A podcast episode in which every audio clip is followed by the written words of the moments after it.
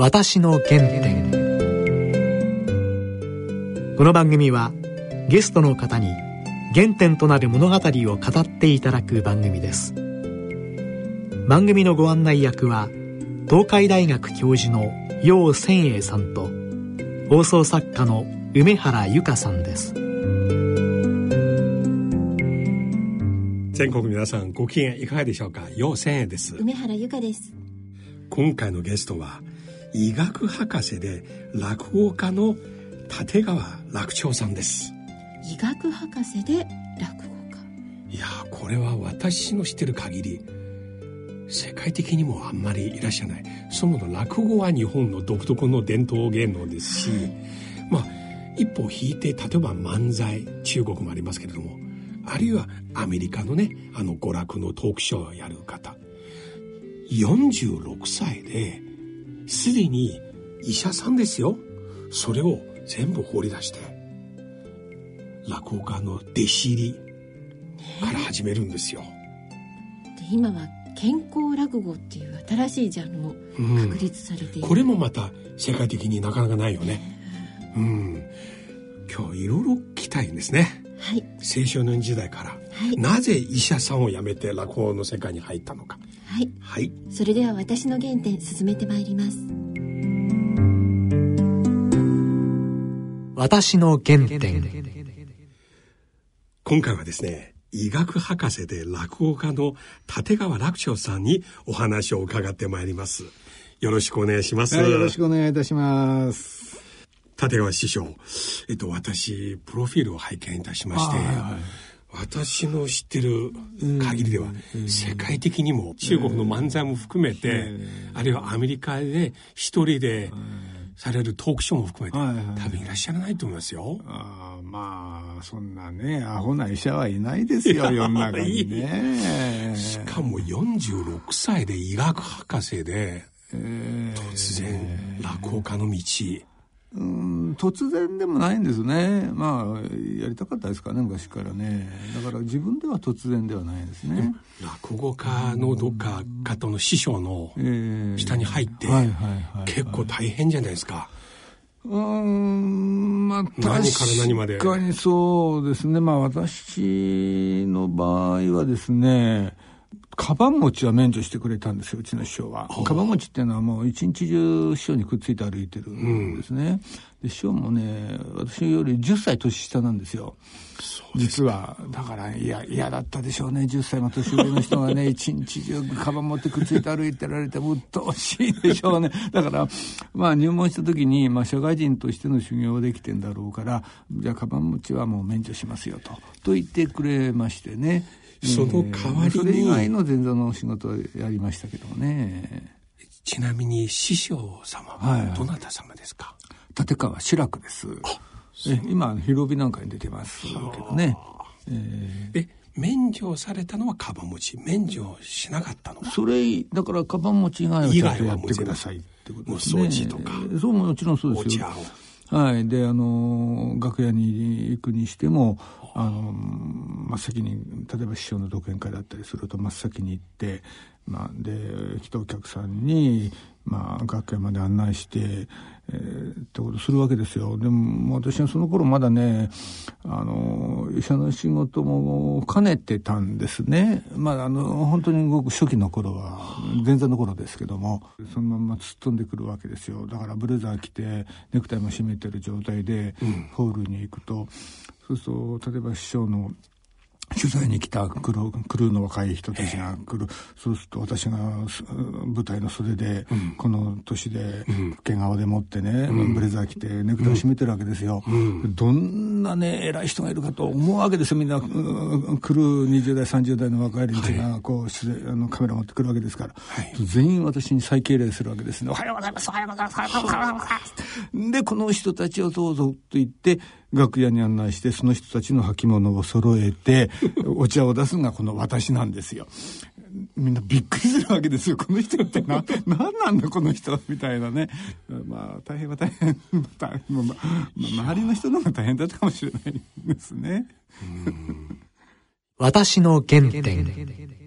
ちなみに、この番組は私の原点で、いろいろ方にね青少年時代から聞きますが、お生まれはどちらですか？私は長野県の飯田市あ飯田市、まあ、南信州の田舎ですね、えー、特急が入らないですかね、そういうところですかなんか景色大変綺麗ですよね確か。綺麗ですね。りんご畑がねいっぱい広がっててその向こうにアルプスが見えて、うん、えー、とてもあの山の綺麗なところですね。そして小さい時から何か将来落語家になるようななんか要素今振り返ってみたら何かありましたか？振り返ってみればですけどもね、うん、あの田舎だから寄せなんてものはもちろんないんですね、はいでもテレビで、うん、当時落語とか講談なにわ節、はい、浪曲ですね、うん、そういうものをやってると、うん、それに合わせて見ることはなかったんですが演芸番組をやってる限りは絶対に途中でチャンネル変えなかったですね今にして思い出せば。結構見ながら終わるもう絶対に変えなかったですよ。で、えー、ラジオでも落語をやったり大喜利をやってるのがたまに聞こえてきたりってことありますけど鳴り出すとずっと聞いてましたね、お父様はそいやもう全然そうですね全然落語には興味ない人でしたね普段は例えばちょっっとジョーク。ああ全然全然まあ昔昔の人ですからね、えーまあそんなことはないですね。そうすると小学校の中で、あるいは中学校の中でそれをモノマネしながら落語いや、全然そんなことはしなかったですね。えー、よくあのね、学校で、えー、教壇の上に座って落語やってなんていうエピソードを聞きますけど、うん、まあそんなことやる人は多分少ないでしょうね。大体落語家みんなねぐらですからね。そういう人は、まあ多分例外的だと思いますよ。で、えー、しかし、それを見ながら、えー、全く落語家になろうと思わなかった。思わなかったです。全然思わなかったですね。単なる好きな番組として、えー、そうですそうです、えー、で予定通り医者になろうと。そうですね、えー、まあ普通に国家試験受けましたからね。私の原点。ただ大学の時に落語研究会って言って、まあ、落ち研落ち研って言いますけどね。それは入られた時すでにあったぐらいですか？いや、あのね、ずっとね、芝居やってたんですよ、中学演劇？はい、演劇部で。まあ、芝居やってたと言ったって演劇部のレベルですけど、うんでも高校時代はかなりのめり込んでやってましたね。我々、ヨネスコですとかね、別役実るとか、結構シュールな芝居ばっかりやってましてね。私は別役実る大変好きああ、そうですか。僕も日本での最初の卒論は別役実さんで。そうですか。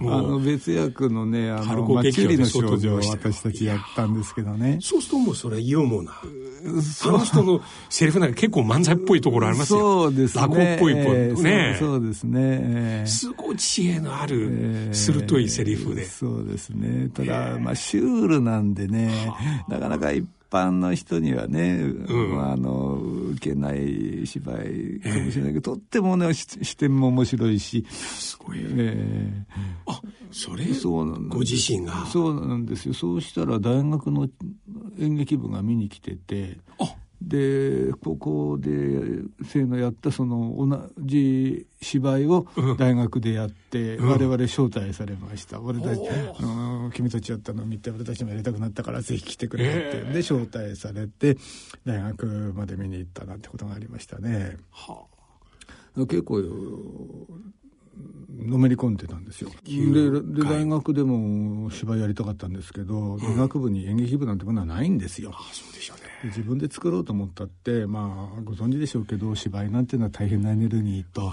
お金と、うん、あといろんな才能が固まってないとできないものですから、はいね、とてもとても医学部なんかでできることじゃないんですよ。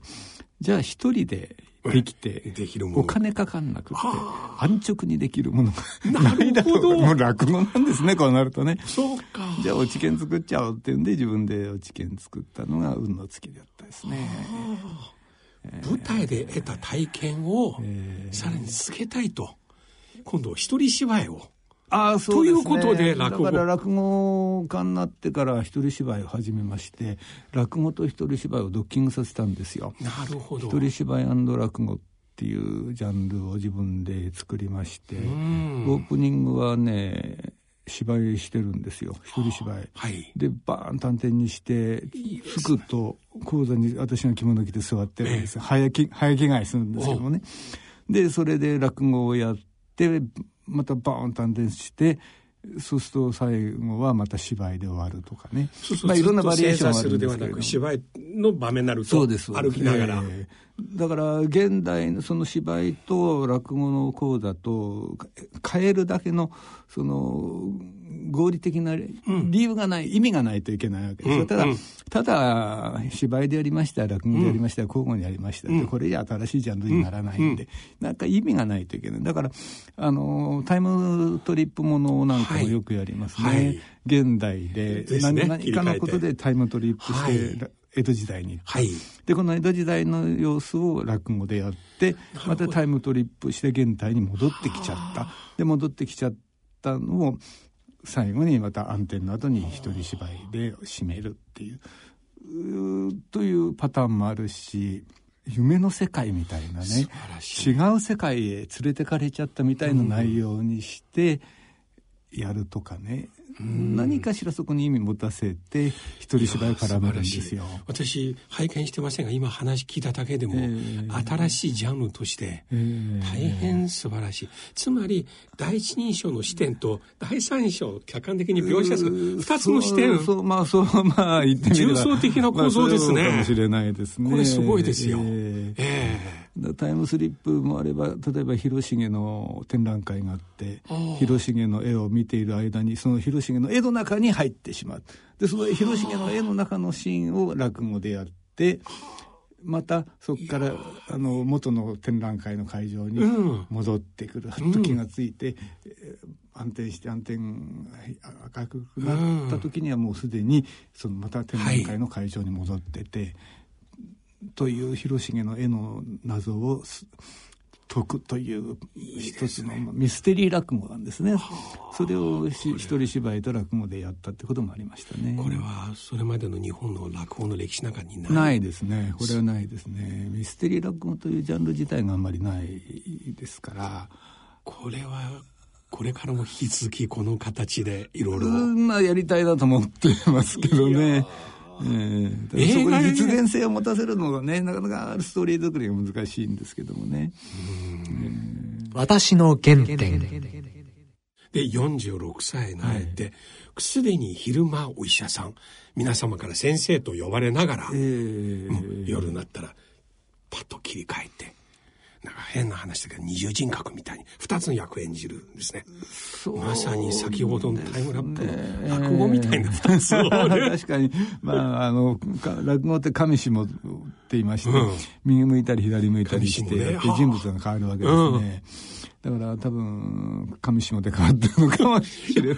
この話って本当に一つ背広の医者さんと。まあ、そうですね。楽屋に入れて、まあ、医者と同時進行でやってた時間は短かったですけどね、ほんの数年で、もうそのうちにもう、落語の方の仕事忙しくなっちゃって、でもで医者のことをやれなくなりましてね。医者さんは、医者さんの年収ありますよね、生活、ステータス。だけど落語の一から弟子入り、えー、これは生活に対する将来に関して心配ないですか？いやあのもちろんそれは収入のことはありましたね、うん、とりあえずゼロになりますからね、うん、収入はね、うん、えー、ですからそれは心配だったんですけどもまあとにかくね私何にも考えてなかったですね。ただやりたかったから、うわできるんだと思っただけで落語家になっちゃいましたから。やはり自分好きなことを。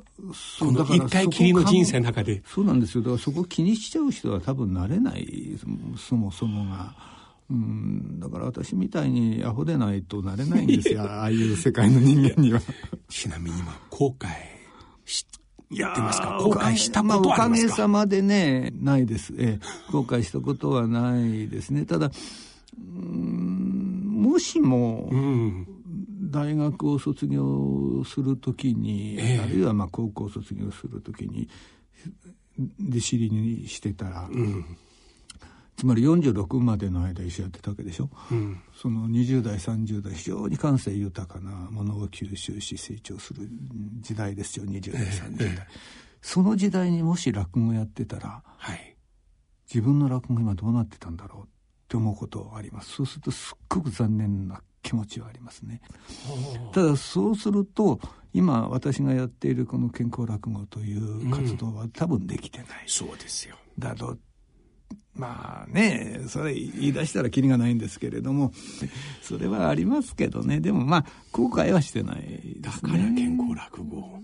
そうだまあそれだけにね。そうそうそう。それだけにまあ健康楽も大事にしていかなくちゃいけないなと思ってますけど、ね、健康医学の知識や原理など成人病のね現代社会のさまの問題を落語の創作の時にかなり取り入れてらっしゃるんですよね。はいはい、そうですね。あの私がね健康落語で一番その表現したいことは、うん、そのね健康とかその病気に関する何かのメッセージを伝えようっていうことで作ってるんですよ。うん、あの知識をとか情報を伝えようと思うと落語自体もう面白くなくなっちゃうんで、えー、それはもう経験上ひどめに遭ってますから、うん、それはやめようと。うん、ただ心筋梗塞なら心筋梗塞の落語をするんなら じゃ心筋梗塞の何を訴えたいんだ？なんどんなメッセージを出したいんだ？それをかなりピンポイントに絞って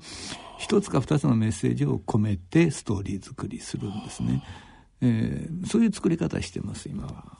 例えば心筋梗塞の方に。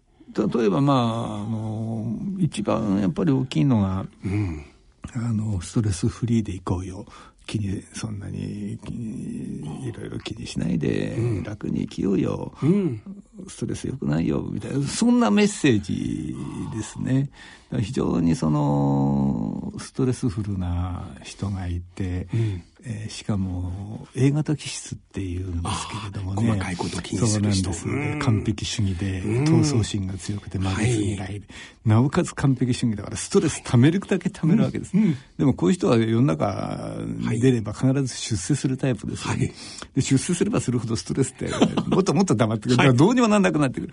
こういう人があの、まあ、さっきの話なんですけどタイムスリップして江戸時代にタイムスリップしちゃって。はあで江戸時代でいろいろな経験をすることでストレスフリーのマインドを身につけて現代に戻ってくる。そしたらまるっきり違う人間になってくる。なるほど。そそしてその人が、うん、心筋梗塞のリスクから解放されるという。そそういう話を作ったんですね。一つのトータルの提案ですね。そうです、もちろん。生き方そうです。に関する提案ですね。提案と言ってもいいでしょうね。うん、なるほど、えー、私今ね、最初話して、なんか、ジョークを言って、笑わせて、えー、それで気分が明るくなる。それじゃないんだ。まあ、あの、ジョーク違う生き方を進めるんだ。そうですね。もう、あの、落語全般がそうですから、それだけだと健康落語にならないんで、やっぱり病気に絡めて、うん、こうしようよ、楽に生きようよとか、うん、こういうの怖いからこれやめようよとか、頑張るのやめようよとかね、言った時にはね、うん、あと今痩せようよっていうのもありますけども、まあそういうものを落語の中にメッセージとして込めるって、これが健康落語ですね。いかがですか？実際日本社会を見てて、私中国から参りまして、はい、確かにおっしゃるように日本人の方ね非常に物事に対して大変真面目でもう職人気質ですっごいものづくり。一方ではもう本当に些細なことですごく気にすること多いですね。もう大学見てても教員も見てても。そうですね。本当に授業の時もっと心開いて、もう。なんかねまあどうなんでしょう。私も日本の中にいるから、うん、なかなか外からね見られないところあると思いますけど、日本人ってこうしなくてはいけないねばならない、はい、この気持ちが非常に強いですね。ですね。ですから学校の先生たちにしても、はい、文部省が決めている指導要項、はい、これを守らなくてはいけない、まあ、いけないということになってるんでしょうけど、うん、だったら教師いらないです。指導要項があればね。そうですね。AI でいいですよ。もう もうそんなのは、はい、やっぱり教師の個性があって初めて教師じゃないですか。はい、ということは指導要項をある程度無視するぐらいの教師が本当はいなくちゃいけないのに、うん。うん、まあ真面目っていうのかなんていうのかねばならないが非常に日本人強い。だからもう指導要項のままにしか授業をやらない先生が非常に今、うん、あ多いですよ。うん、まあ、学校の先生に恨みがあるわけじゃないんですが、まあ、一つの例としてね。だから、そのねばならぬをなんとかひっくり返したい。で、このねばならぬをひっくり返してる世界っていうのが、まさに落語の世界なんですよ。ねばならないという人たちがいないんです、ほとんど、落語の世界には。ではなんで彼らはねばならないでいられるのかっていうと、うん。うん、あの自分の弱さを肯定してるんですよ。ネガティブなものを出すんです。躊躇なく自分のネガティブなものを表現してるんです。落語に生きてる世界の人たちって。なるほど。例えばのんべえなら、はい、飲んじゃうんですよ。若旦那が店の金使い込んで吉原へ遊びに行くんです、うんで怠け者はいつまでも働かないんです、こういう人たちの世界なんです。だから非常にまあいい加減な連中、うん、自分勝手な連中といえばそれまでなんですけれども、うん、でもそれがその人の持っている自分のネガティブなものを一生懸命隠そう隠そうとしている現代社会の人と真逆の生き方をしている。だから落語っていうのはストレスフリーなんです。だからみんな落語聞くと楽になるんですよああこんなマインドもあるんだこんな生き方もあるんだ俺はもうちょっと楽に生きてもいいんじゃないかななんて思えるんですよね。そうするとねばならぬがなくなってくる。それは古典落語が作ってきた素晴らしい世界なんですけど、でも健康落語もそれをやっぱり受け継いでいかないといけない。だから、その健康の世界の中にねばならぬを排除する世界を持っていきたいんですね。なるても難しいことですけど、ね、私今話してましたあの著名な演劇理論家でスタニスラフスキさんがおっしゃるにはヒーローを演じる時、はい、欠点を演じなさいと。なるほど。これね役作りのね、えー、まさにもですね。ですね。欠点を出した方がリアリティあって親しみやすい、ね、記憶に残る、えー、それで共鳴を感じる、はいはいはい、自分見る方が近づける、えーそういえばヒーローって欠点だらけですよね。そう、本当だヒーローはね。あの、うん、ダイハードのヒーローにしたって、うん、言ってみればただのおっさんが頑張ってるというね。記憶に残るヒーローは。えー、うんあの、ジョン・ウェインだったかな、ね、やった時に、あの、うん、アル、アル中かなんかの保安官みたいな、そういうネガティブなものをいっぱい持ってる人が頑張って頑張ってヒーローになる。うんうん、これもすごく感情移入できますよね。他人を嘲笑するより自重しながら、自覚しながら、しかし実際は一つのいいイメージをそうですね作りますね。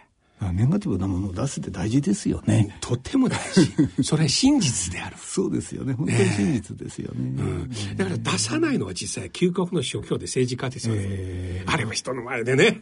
そうですね。もう選挙勝つためにもう。そうですね。えー、出さな、出すまい出すまいと思っても国民にはもう見え見えなんですけどもね。透けて見えてますけどもね。出したら落選すると、なるべくね、えー、理想論語るんですか。まるで自分はそのような一員でみたいな。えー、あの先生さっきおっしゃったように、日本人が非常にその真面目に固く見えるっていうのはやっぱりネガティブなものを出すことに対してものすごくあの躊躇があるそういう国民なんだろうな、うん、でそういう教育を多分みんな受けてるんだと思いますね、うん、日本人って子供の頃からね。私は日本のね普段デパートとか公園で歩いたら、はい、日本人の親たちが子供に対して常に発する言葉ね、はい、危ない、はい、ダメそればっかり。聞きます。ダメ。これはね、ダメと危ないな。全然大して危なくないね。ちょっと危ない。危ないと言葉ね、平気に使うなんと思って。これ中国で、危険、危険って言うんですよ。本当に危険なシーンじゃないと、危険、危険。これは、でも周りにいる人みんな怖くなる。え、何、何か？あそうですこれは危ない危ないに連発しますよね。危ない、そうですよね。あの、ほんのちょっとしたことでもみんな危ないですよね。危ない、やめなさい。もう。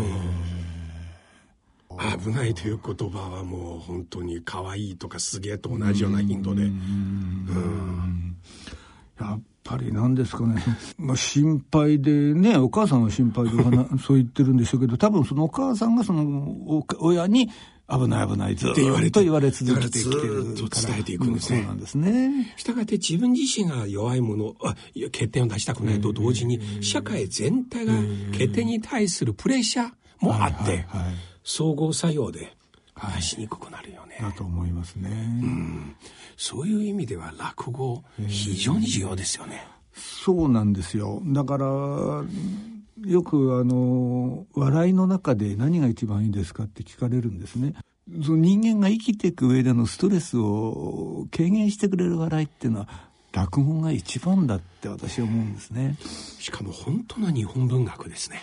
落語こそ日本の文学のね世界と比較してねこのコントとかあるいは漫才とかね他のところ結構似てるようなものがあるんですよ中国の、あと日本の今頃の漫才結構相手相棒をバカにするじゃないですか、頭叩いたりとか、相手の身体的特徴とか、ね。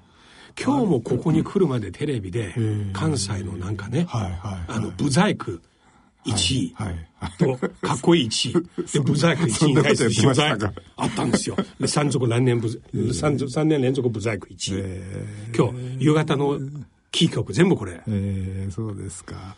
まあでも日本の中でも批判はありますけどもね、うん、その笑い芸人をいじめてみんなが喜ぶみたいな、うん、あれは不愉快だからもういい加減やめてくれっていう人、うん、ずいぶん前から、うん、まあ大勢いますけどもね、なんかテレビ局はやり続けますね。デブとかこういうの平気に結構なって、あれはちょっと、アメリカでは訴えられそう。ね、これちょっと。これはもうあの、テレビでもね、だから放送禁止用語にならないんですかね、あれね。何なんでしょうね。だけどね、文学のレベル高い、あるいは伝統深い国はね、実際、自重レベル高い。イギリスの用語がほとんど自重するんですね。で、よくイギリスの文学者がユーモとは何って聞いたら、ユーモは知力の優越感。つまり聞いた人が知力の優越感感じるんですよ。そうすると喋る人が自分を表彰する。で一部の漫才は逆ですね。イギリスのああいう冷たいジョークっていうか自分を笑わないジョークとかありますよね。結構すごいよね。日本にもそのいわゆる自虐ギャグっていうのがありますけどもね。えー、まあやりすぎるとすごく闇、闇になりますから、まあ程度問題もありますけどもね。あの、チャーチル首相、はい、これも国会で答弁の時、さまざまなね、アドリブでいいセリフ出したんですよ。歴史の起こる。あれ、日本の国会と同じですよ、イギリス。そして野党の女性議員がチャージルさんに対して、もうあんた最悪の男、私は、あんたの妻なら、もうあんたのナイトテーブルに、毒を送ります。チャージルさんすぐ落ち着いて、あなたの主人ならすぐそれ飲みます。ここういうのはね、イギリスですよね。なるほど、ね、落ち着いて。これはすごい事情だけど、強烈なね。なるほど。先生の今の話聞いたらずっと思い浮かべます。共通してらっしゃる。なるほどね。これはねあの日本人が作ったギャグだと思うんですけども、うん、まあものすごく日本,、まあ、日本人をバカにしたギャグなんですだから日本人が作ったとするとすごく自虐ギャグになるんでしょうけども、はい、あの船が沈みそうになって、はい、でいろんな国の人が乗って、はい、誰か一人飛び込まないと全員が死んじゃう、うん、でも一人飛び込めば、あみんなが助かる、はい、じゃあ誰を飛び込ませよう、はい、とあのイギリス人がいると、はい、イギリス人には何なんて言えばいいんですかって、はい、船長が、うん、イギリス人にはね、うん、飛び込んだら勇気があるからみんな君を称えるよと言えばイギリス人が飛び込むよ。フランス人は何て言えばいいんですか、うん、フランス人はね、あの、飛び込めばモテるよって言えば、フランス人が飛び込むよ。うん、日本人は何て言えばいいんですか？って、船長が何て言ったかっていうと、みんな飛び込んでますって言えばいいんだよ。はいはい。協調性。これがね、ものすごく日本人は馬鹿にしててるんですけど、ものすごく言えてるんですよね。もううなりました、このギャグを読んだ時には。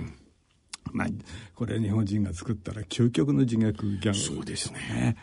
いや、今日はね、落語の話を聞きまして、えー、実際落語を超えることを感じました、はい、そうですか。生き方、えー、社会の問題点、はい、あと社会に常に何が必要ということ。そうですね。あのやっぱりねすごくストレスの多い世の中ですからやっぱりみんながストレスを感じながらストレスに耐えながら生きてますよね。だからこれが病気作っちゃうんですよ。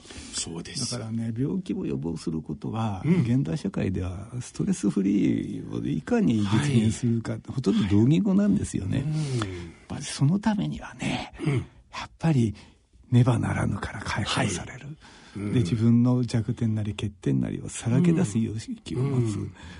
これがね私一番大事じゃないかと思う、うん、でこれやってんのが落語の世界ですからね。落語聞いてください。いやもう、もう、思いますけど、まず師匠の落語。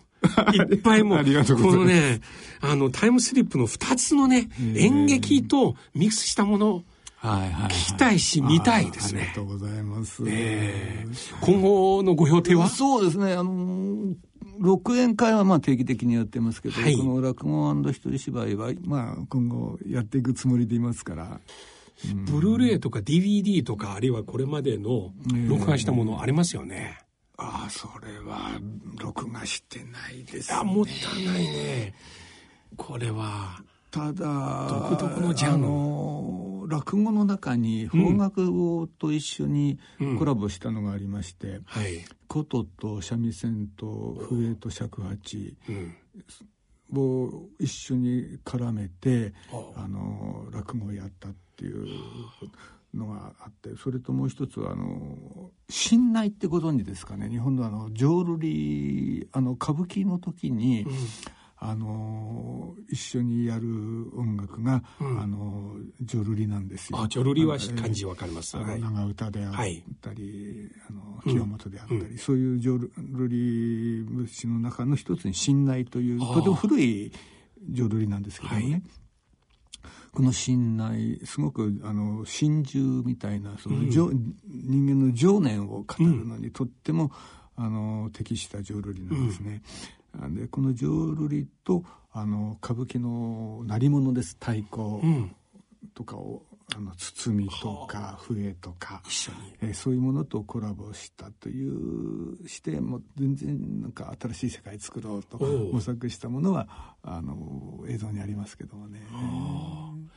まあいろんなことやりたがるんですけど。英語で落語を。えー、まあ今度はやるつもりでいましてね。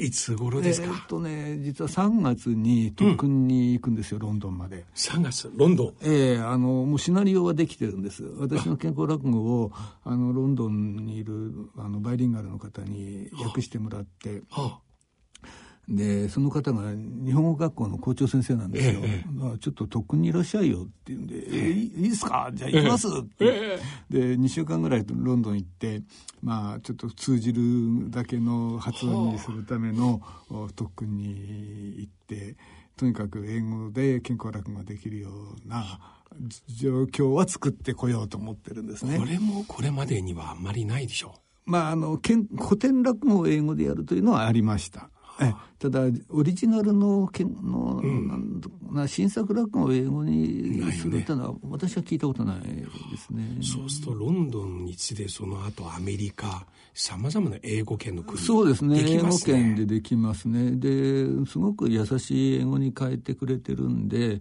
まあ、ドイツであったりヨーロッパの国だったり、ね、ある程度英語の分かる人だったら多分通じるくらいの英語だろうなと思ってそうするとあと日系人の方がね、えー、多くいらっしゃるところ、はいはい、サンフランシスコあハワイなんかもそうですね。ねえ。ー例えば月曜日英語火曜日日本語。2つ。